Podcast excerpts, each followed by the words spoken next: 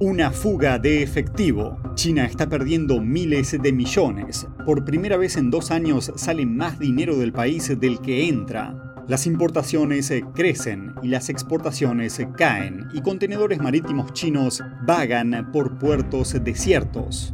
¿A qué se debe esta tendencia? ¿Todo es culpa de la draconiana política china de cero COVID o hay otros factores en juego? Esto y mucho más en el programa de hoy de China en Foco.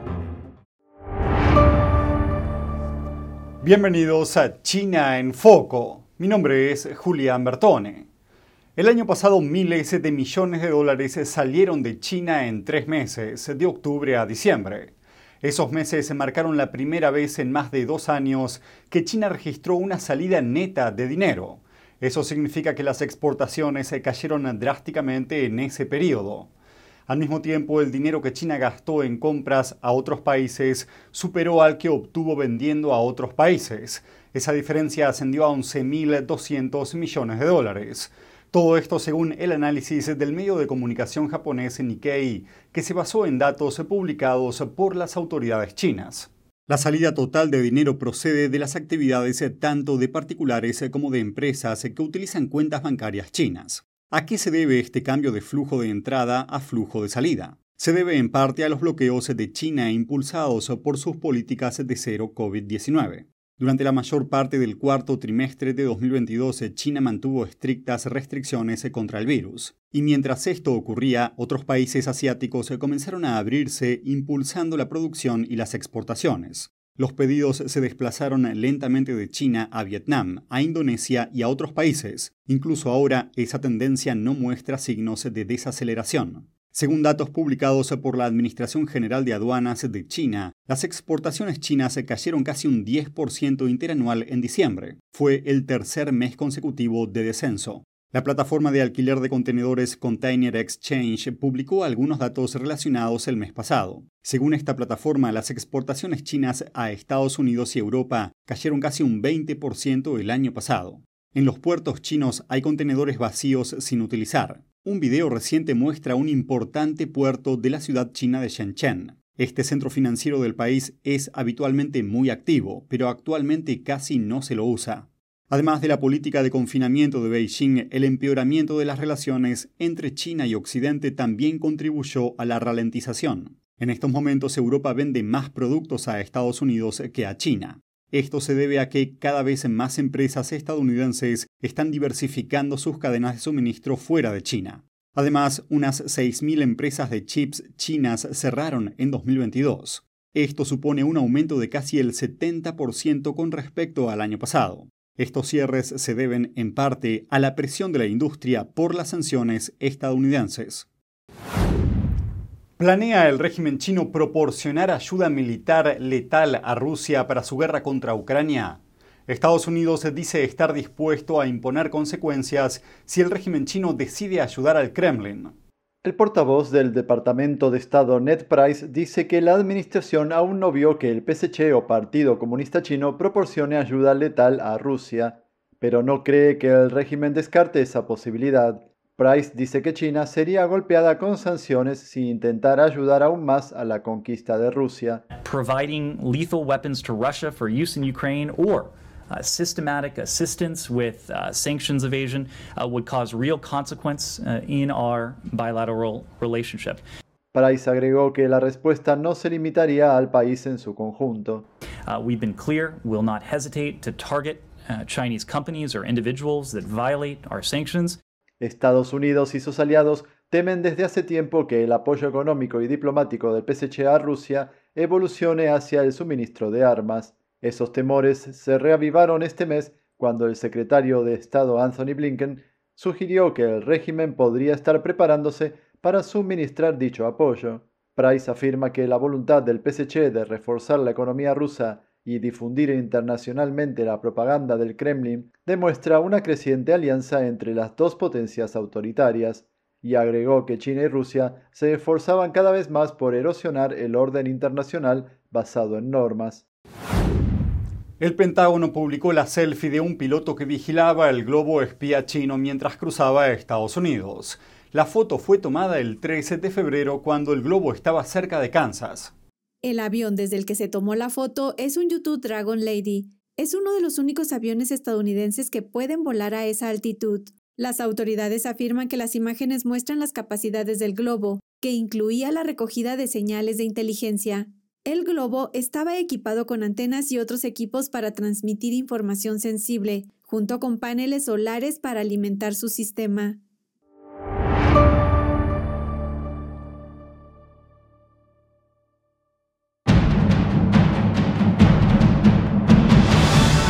Un espectáculo realmente importante para cada uno de nosotros.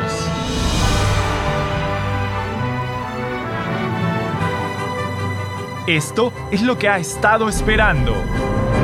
Véalo por lo menos una vez en la vida. Shen Yun. Cada año un espectáculo completamente nuevo.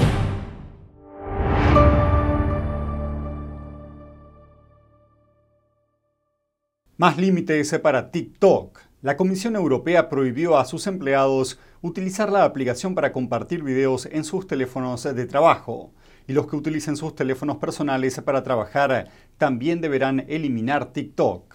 La medida afectará a más de 30.000 empleados. La Comisión es el máximo órgano ejecutivo de la Unión Europea elabora leyes y gestiona las operaciones cotidianas del bloque. The measure aims to protect the Commission against cybersecurity threats and actions which may be exploited for cyber attacks against the corporate environment of uh, the Commission. Al otro lado del Atlántico, el gobierno federal de Estados Unidos, así como la mayoría de sus estados, ya prohibieron el uso de TikTok en dispositivos del gobierno. Esto se debe a la preocupación de que los datos de los usuarios pueden acabar en manos de Beijing. TikTok es propiedad del desarrollador ByteDance, con sede en China. Y según la legislación china, las empresas deben entregar sus datos si las autoridades lo solicitan. TikTok niega haber entregado datos de usuarios al régimen chino y dice estar decepcionada con la decisión de la Comisión Europea. El Tribunal Europeo de Derechos Humanos considera ilegal una prohibición impuesta por Rusia sobre materiales de una práctica de meditación.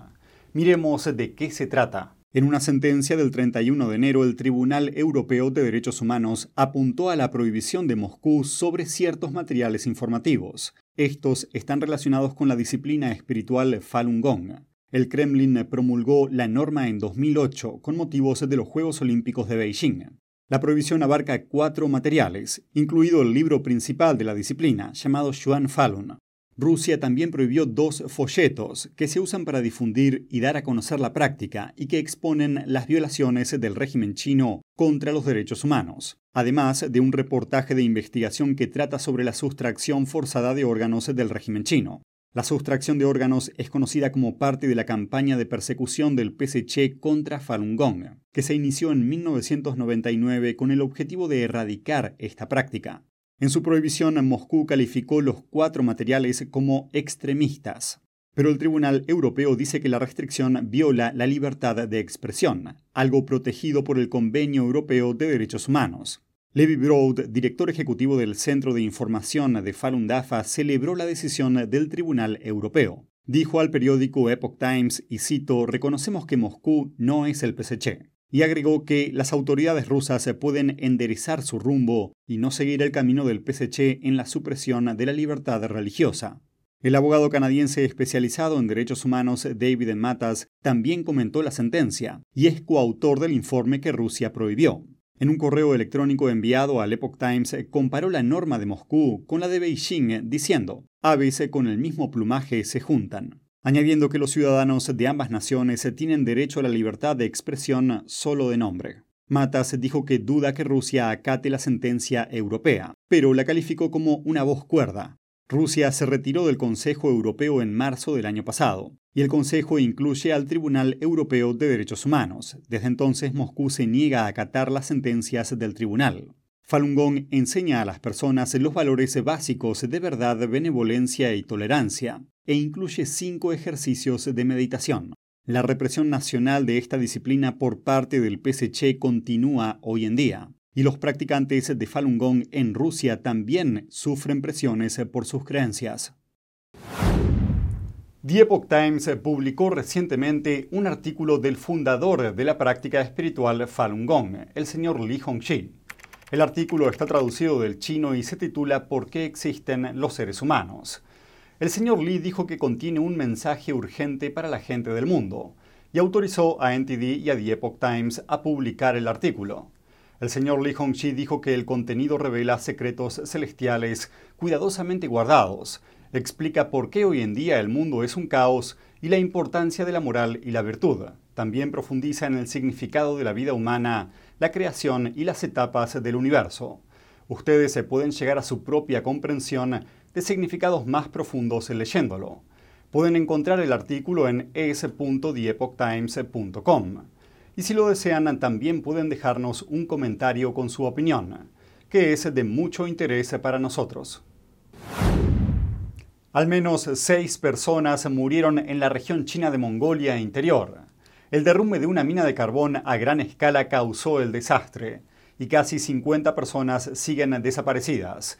Estas son las últimas noticias. El derrumbe se produjo en una mina a cielo abierto explotada por la compañía minera Xinjiang el año pasado la empresa fue citada por múltiples infracciones de seguridad. El derrumbe inicial se produjo hacia la una de la tarde del miércoles, sepultando a personas y camiones mineros bajo toneladas de roca y arena. La prensa estatal china informó que un corrimiento de tierras interrumpió las operaciones de rescate durante varias horas. Mongolia Interior es uno de los principales productores de carbón del país. Al igual que otras regiones de China, viene produciendo a un ritmo acelerado durante el último año en respuesta a un llamamiento del gobierno para impulsar el suministro local. Seis legisladores estadounidenses pidieron urgentemente al FBI que investigue al banquero Dominic Ning. A los legisladores se les preocupa que Ning pueda revelar información de inteligencia estadounidense a funcionarios del Partido Comunista Chino.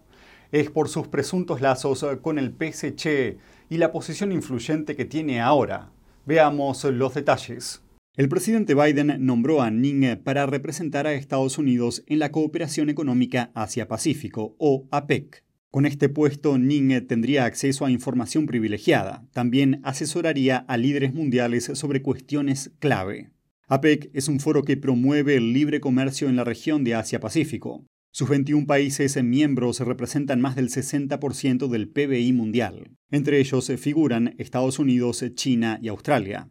El nombramiento de Ning se produce dos años después de que hiciera una donación al Comité de Recaudación de Fondos del presidente Biden, el llamado Fondo de la Victoria de Biden. Uh, antes de que el presidente Biden lo nominara, el señor Enchi había donado 100 mil dólares al Fondo de la Victoria de Biden y 35.500 dólares al Comité Nacional Demócrata. Philip Lensicki es periodista de investigación. Publicó un artículo sobre los vínculos de Ning con agencias vinculadas al Departamento de Trabajo del Frente Unido de Beijing. Esta agencia estatal china trabaja para ampliar la influencia del Partido Comunista Chino en el extranjero. Expertos dicen que está implicada en actividades de espionaje chino. Esto es un esfuerzo del Partido Comunista Chino para gestionar los que están fuera del partido y están apuntando a los no chinos, están apuntando a las minorías religiosas, están apuntando a las minorías étnicas e incluso tradicionalmente apuntan a asociaciones empresariales, sindicatos y todo tipo de clubes quieren hacerse con el control de estas diferentes organizaciones para poder establecer un frente unido e impulsar los objetivos políticos del PSC. Y esto es lo que Lensiki descubrió sobre esos vínculos. Ning ocupó puestos de alto nivel en grupos vinculados al Departamento de Trabajo del Frente Unido de Beijing. Desde 2019 se desempeñó como director ejecutivo de la Asociación China de Amistad con el Extranjero, o COFA. El Departamento de Trabajo del Frente Unido fundó este grupo. Si nos remontamos a 2013, Ning trabajó como director ejecutivo de otro organismo relacionado con la COFA, se llama Asociación China de Intercambio Extranjero. Ning se reunió con dos líderes de esta organización en Estados Unidos y China. Estos dos líderes también son miembros de la CPPCC, que es el comité que supervisa el sistema del Frente Unido de Beijing. Uno de sus líderes es Chu Yuanping, en una reunión dijo a Ning que tiene fe en los funcionarios electos chino-americanos y espera que desempeñen papeles más activos en el Congreso, el gobierno local y grupos de expertos en el futuro. Ning es polifacético. Además de director general de East West Bank, es miembro del Consejo de Relaciones Exteriores de Washington. También fue miembro del Consejo de Administración de la sucursal de Los Ángeles del Banco de la Reserva Federal de San Francisco. En la carta al FBI, los legisladores destacaron una preocupación. Dicen que el Departamento del Frente Unido de China más sus grupos afiliados permiten a personas como Ning ganar influencia en instituciones estadounidenses sensibles y abogar por los intereses del régimen chino. Dicen que Beijing utiliza esta táctica para infiltrarse en los gobiernos e influir en sus políticas y apoyar los resultados que el Partido Comunista Chino considera deseables. NTD se puso en contacto con Ning por comentarios, pero hasta el momento no recibimos una respuesta. Lenski dijo que es importante que los estadounidenses se hagan a la idea de una realidad potencial. Que existe una red verdaderamente extendida e insidiosa que se incrustó en Estados Unidos y que esta red de individuos pertenecen a empresas, pertenecen a organizaciones comunitarias locales, pertenecen a medios de comunicación y están en el gobierno. Esta es una realidad potencial extremadamente preocupante con la que la gente tiene que lidiar. En respuesta a la carta de los legisladores republicanos, varios legisladores demócratas, entre ellos Judy Chu y Ted Liu, defendieron a Ning. En un comentario afirmaron que ningún chino estadounidense debería enfrentarse a sospechas de deslealtad basadas en su origen étnico. El FBI dijo que no tenía comentarios para hacer. NTD también se puso en contacto con la Casa Blanca y la APEC, pero no obtuvo respuestas.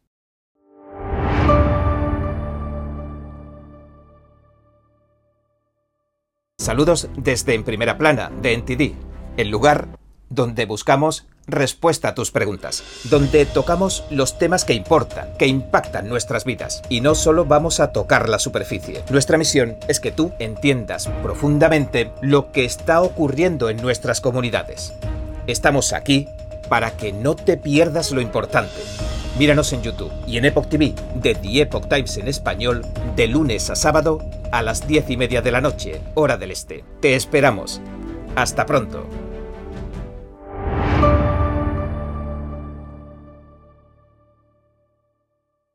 Shenyun, la principal compañía de música y danza clásica chinas del mundo, acaba de concluir sus presentaciones en Boise, Idaho. Y esto fue lo que dijo la audiencia. Hermoso. Creo que la palabra que mejor describe es cautivador. La audiencia compartió sus opiniones luego de ver Shenyun Performing Arts en Boise, Idaho, el 18 y 19 de febrero. Um, es increíble. Son muy atléticos y definitivamente han dedicado mucho tiempo y esfuerzo a armar el espectáculo para que pueda salir impecable como lo fue. Creo que lo están logrando al 100%. Ha sido fascinante verlos hablar sobre cómo algunas de estas danzas se remontan a 5.000 años atrás y pensar que estas eran danzas tradicionales chinas que sus antepasados danzaban hace miles de años y luego verlos hacerlo hoy es absolutamente increíble. Me conmovió muy profundamente y me cautivó hasta el alma de muchas maneras. El poder, el flujo, el movimiento ida y vuelta y la poderosa historia que se contaba en cada uno de los segmentos. En el Morrison Center for the Performing Arts, Shenyun con sede en Nueva York mostró una China antes del comunismo. La verdadera cultura tradicional china está inspirada en lo divino, algo con lo que la audiencia se identificó. Fue fascinante verlos entretejer y ver cuán importante es la fe en su cultura. Obviamente los chinos tienen su comprensión sobre la inmortalidad y de que hay consecuencias, y nosotros nos identificamos con eso. La danza en donde salían con los celulares fue un mensaje muy poderoso, muy poderoso, y provocó que la gente se detuviera y pensara, porque podías verte reflejado en esta misma danza. Puedes ver el desapego que tenemos hacia lo divino a través de nuestros propios dispositivos, todas las distracciones que existen en nuestro mundo moderno. Entre las danzas basadas en historias, los instrumentos, los solos y las piezas vocales, los miembros de la audiencia reflexionaron sobre lo que aprendieron del espectáculo. Parte de la canción era que ella viaja en una canoa y la vida es buena. Y luego vienen tiempos oscuros y esa luz, esa bondad, te salvará en tiempos oscuros. Todo el mundo debería ver esta producción. Es una de las mejores y cada año es mejor. ¿Y quién hace el vestuario? Porque también es magnífico. Por cierto, es hermoso. NTD Noticias, Boise, Idaho. Y eso es todo por hoy en China en Foco. Gracias por acompañarnos y nos vemos la próxima.